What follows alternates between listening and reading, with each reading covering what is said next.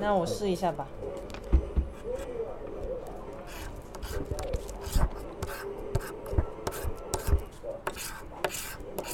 这个是这个是多少？呃嗯，，一倍啊，一倍，然后这里也有一倍，对啊，吧？那就二十，对，那这个后，那其他的那是什么意这个装二思？十了，其他就没有没有，那我这样给你多少钱？不用啊这，样就不用给你钱。对呀、跟着因为我个买了一个大乐透，然后刚好20啊又买了一个刮刮乐，对呀、这个可以刮一下，再看有没有这个字，有一个银什么字？银，银是吧？要银字的话就通知，这些都全部你的，中的奖都是你的，嗯，全部金额都是好像没有一个心字，那我再刮一张好不好？再刮一张好了。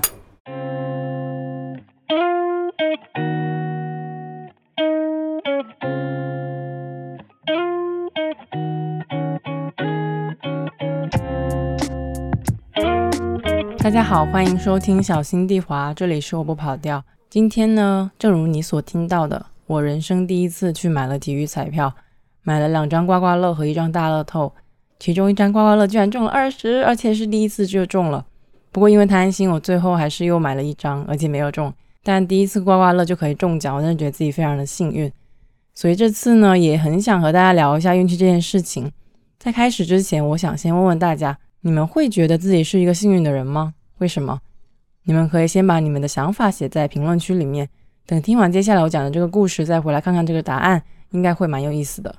想要聊一下运气，主要是因为我上周看了一期节目，叫做《幸运的秘诀》（The Secret of Luck），里面就讲述了影响一个人是否幸运的因素到底是什么。我很好奇，所以打开看了一下。这期节目的主持人呢，是一个叫做达伦·布朗 （Darren Brown） 的人，他是一个英国的魔术师，很会一些催眠术。在这集节目里面，达伦呢，他想要探索一件事情，那就是幸运的人和不幸的人之间到底有什么区别。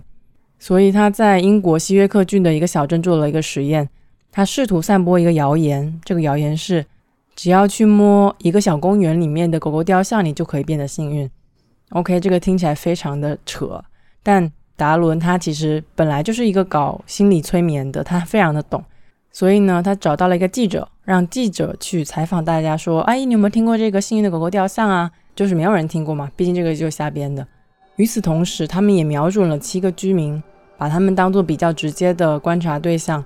里面呢，有人就觉得哦，自己天生非常的幸运，但也有人是那种怨天尤人，相信宿命，就觉得哦，我生下来就是太衰了，非常的不幸。其实这种谣言，一般人可能听了都会非常的胡扯，但达伦呢，他很聪明。为什么找到这个小镇？是因为这个小镇本来就有一种倾向，是小镇的居民非常容易去相信一些神话还有传说，所以没有过几周呢，这个谣言就开始散布了。一开始不是没有人听过吗？但是后来呢，这个记者又去回访，已经有人开始胡编乱造了。他就说：“啊，我小时候就听我奶奶讲过，来营造一种这个是一个祖传的谣言的感觉。”摄像头呢也开始拍到不少人会去公园里面摸狗狗雕像。所以这个记者他后来也回访了七个观察对象嘛，有人觉得，哎，这个摸了雕像之后确实变得幸运了，比如说面试通过啦，买的彩票也中了，但总有几个人就还是觉得啊，我太衰了，我的生活没有起色。有一个非常非常极端的例子，这个人叫做韦恩 Wayne，他是一个典型的信奉宿命论的人，他张口闭口就是哦，我的运气很差，今天我的家里水管又爆了，怎么怎么样。但他自己的弟弟他就觉得很牛，因为他没干什么就可以中彩票。达伦就想看看韦恩到底为什么觉得自己这么惨，所以节目组呢安排了好几个小测验，比如说他们会做一张假的刮刮乐放在韦恩家里的那个放报纸的那个箱子里面。虽然这个刮刮乐是假的，但只要你去刮，礼品就是真的嘛。也就是说，只要韦恩发现了这张刮刮卡，一台电视就可以抱回家。但韦恩很明显就没有注意到这张卡，估计发现了没法去刮，所以机会一报废。他们还尝试过那种，比如说路边的调研啊，只要回答几个超级低幼的问题，比如说你说出牛身上的五个部位就可以拿二十磅，绝了，这个谁不想要呢？但是在几乎所有人都会停下来做这个调研的时候，韦恩他就是啊，我很着急要办事情，我五分钟再回来，所以整个就是错过，后来也没有再回来。最离谱的就是有一次节目组把五十磅都摆在他会经过的路上。但他还是没有看到，而且那时候只有他一个人，他就是非常专心的在走自己的路，所以他前前后后呢错过了非常多的机会。所以这个狗狗雕像对于韦恩来说没有什么用，因为他可能平常都没有发现幸运的那些机会。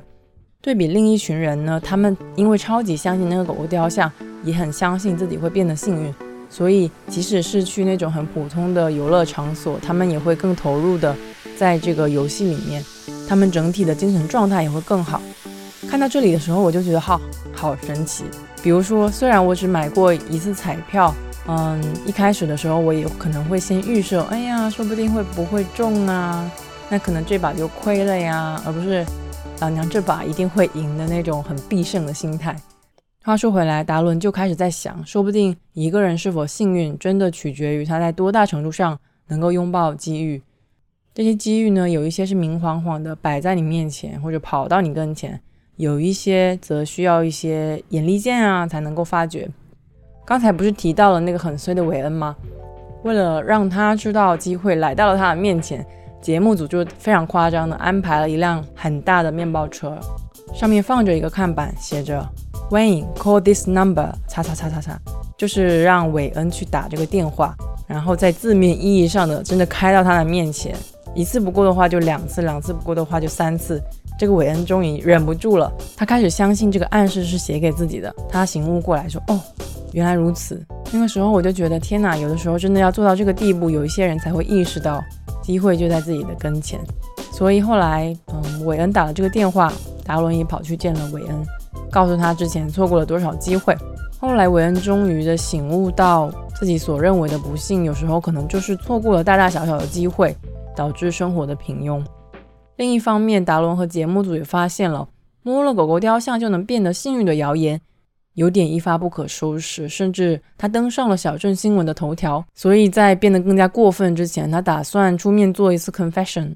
他决定澄清这个谣言的同时，他们呢也想最后加码做一个很大的实验。这个实验是这个样子的：任何人呢都可以在问卷上面去写下他们愿意下的赌注。下赌注的那个数目最大的人是可以参加最后的赌局，然后那个赌局其实就有一点像大乐透一样，去猜一个骰子的数字，因为大家都想要赢一笔大的嘛。有的人在写下一磅、五磅、十磅、二十磅之后，都不约而同的去公园里摸那只狗狗雕像，说明其实这个谣言已经变成一个非常真实的一个幸运签了。这个画面其实非常的滑稽，因为你你想，它真的最开始是一个编造出来的一个说法而已。所以投票到最后，你们猜猜那个下注最大的人是谁？没错，这个人就是韦恩，那个老是抱怨自己的生活又出了岔子，总是羡慕别人怎么能那么幸运的人。这个人呢，他愿意付出一千英镑的积蓄来掷一次骰子，这个结果呢可能会是一千英镑的六倍，也就是六千英镑，或者是他会失去一千镑。这个失去的一千镑呢，达伦当然会把它捐助给。自己资助的基金会。老实说，看到这里，我感觉有一些剧本的味道。嗯，这样的一个人在这么短的时间里面，怎么会做出这个决定呢？一千英镑对于一个屠夫而言，也绝对不是一个小数目。这一切真的就像一场催眠一样。但在不可思议的同时，我又非常好奇这个结果。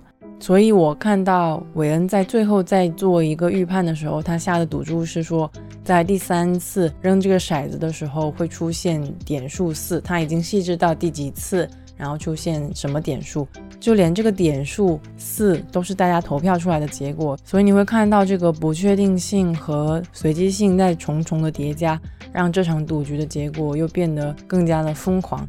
第一次和第二次真的没有出现四。结果在第三次的时候，居然真的如了他的所愿，出现了点数四。刚才我不是觉得有点假吗？因为它充满了剧本感，有一种唯心主义又很脱离现实的感觉。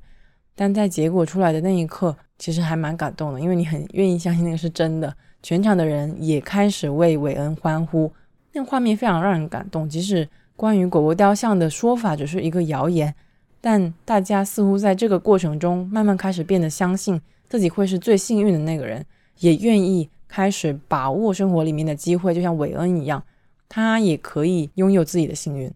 这种信心是你很难获得的，因为在一连串的那种不自觉的比较、嫉妒和羡慕里面，我们更愿意相信自己是那个不幸的人，所以我们生活里面的一切不顺利才能够被合理化。但我们真的好像很少为了变得幸运去做一些什么。一个我经常看到的做法是转发、转发锦鲤、转发某个运气很好的人、转发七彩祥云。这里并不是要去批判那种行为啊，毕竟有转发说不定就比没转发好呢。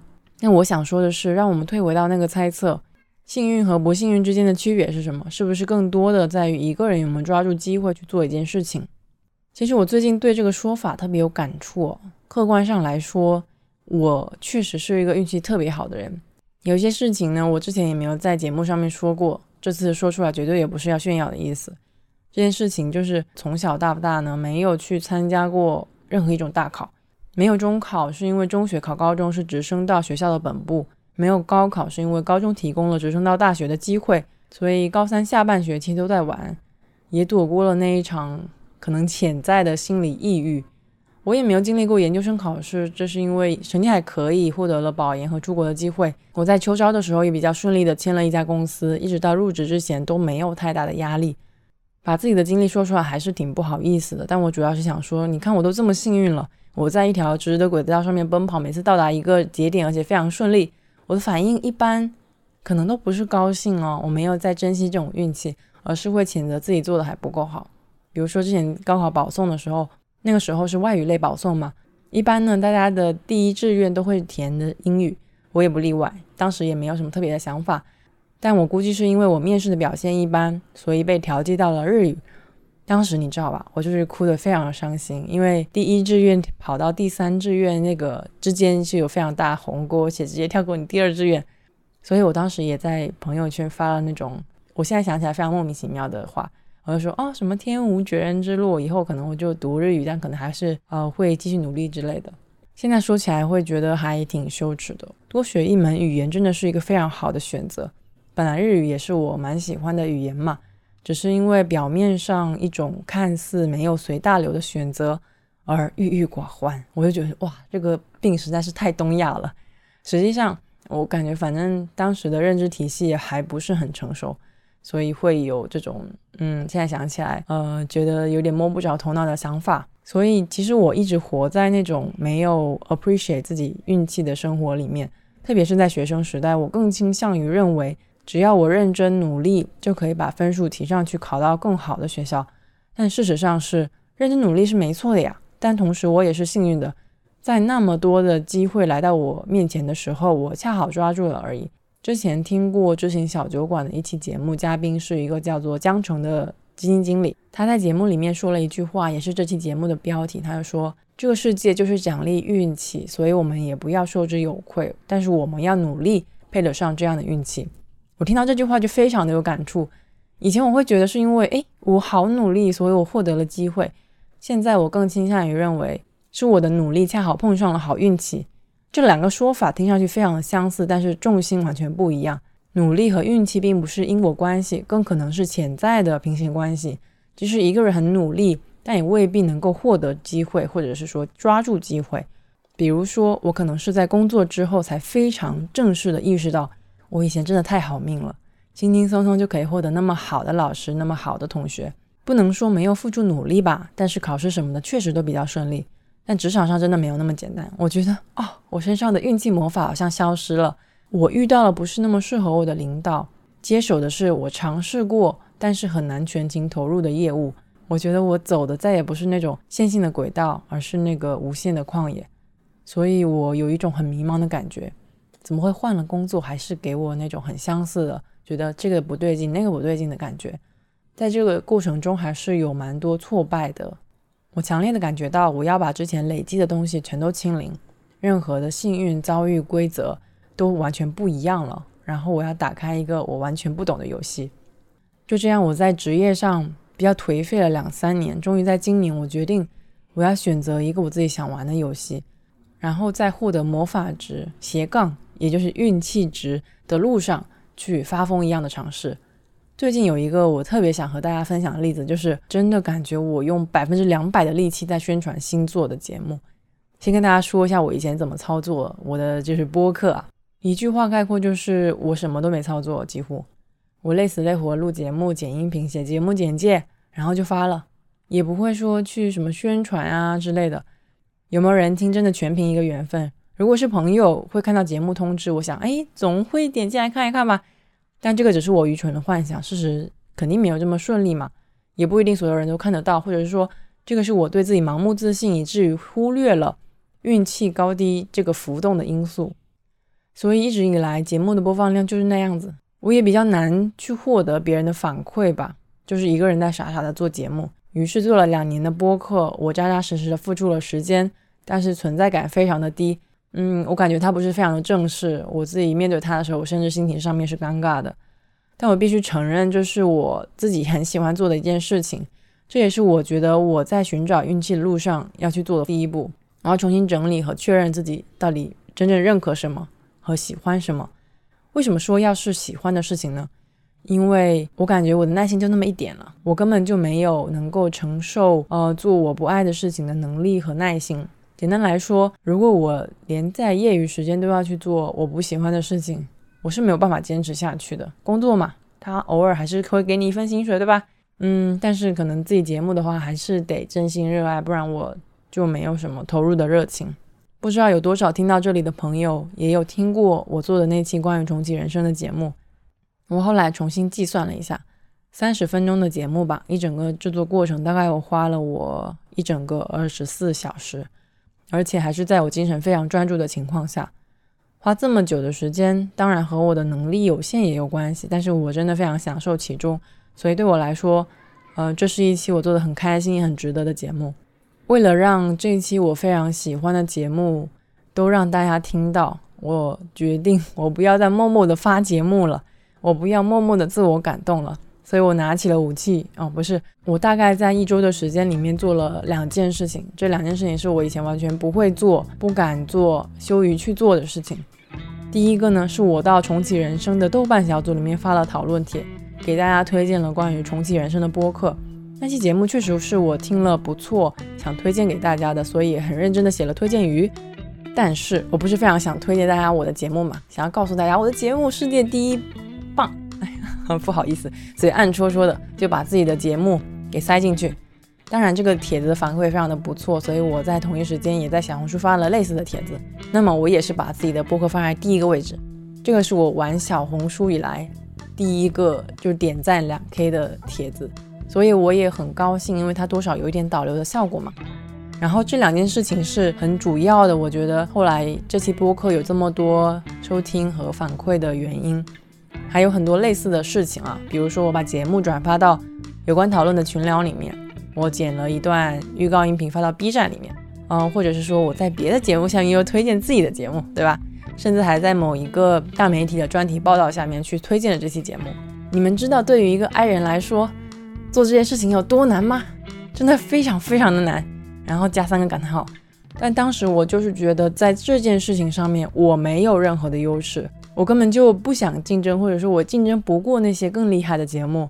我不知道自己是否能够有那么的幸运来等待一个有缘人来听我的节目。我能做的就是说，提高这些节目的可见度，让感兴趣的人看见它，知道它能不能听，要不要听，就是他自己的判断了。我感觉那个时候就特别像是《幸运的秘诀》里面，就是那个节目里面那个放在韦恩面前的五十英镑。我当然很害怕被视而不见啊，但是如果不把自己放在那里，别人根本就看不到。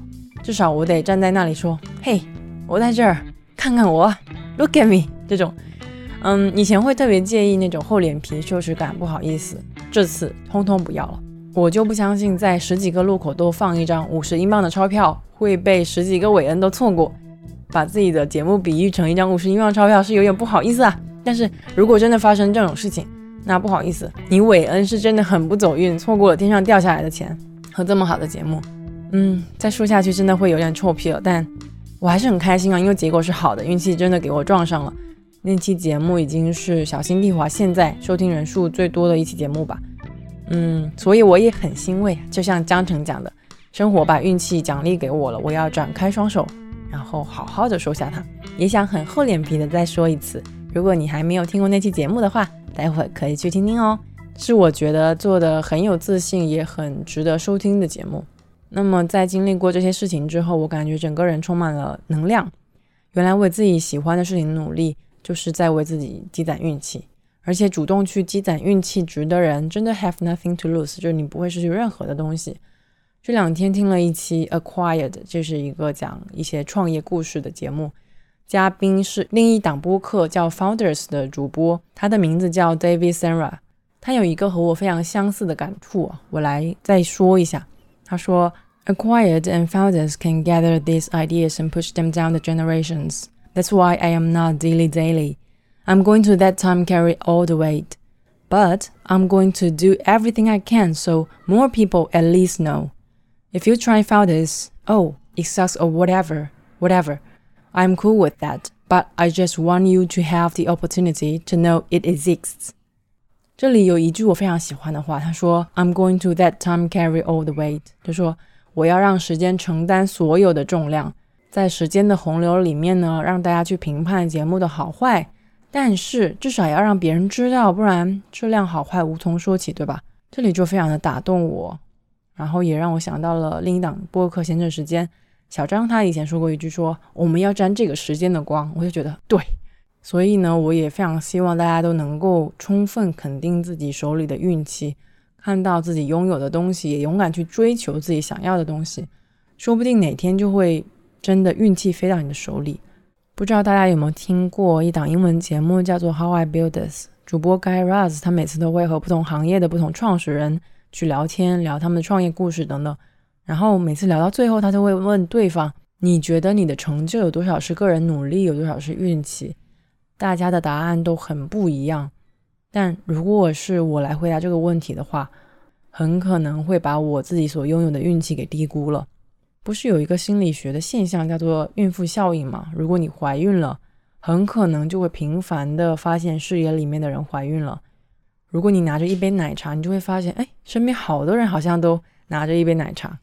也就是说，大家会非常习惯的把自己的关注点投注在外界，来验证自己内心的一些想法呀或者行为习惯。所以，为了不让我的幸运值再被低估，我带头倡议。我们都要好好的去关注到自己生活里面的好运气，说不定这样子我们真的会变得越来越幸运，然后发现自己的生活里面真的充满了大大小小的幸运。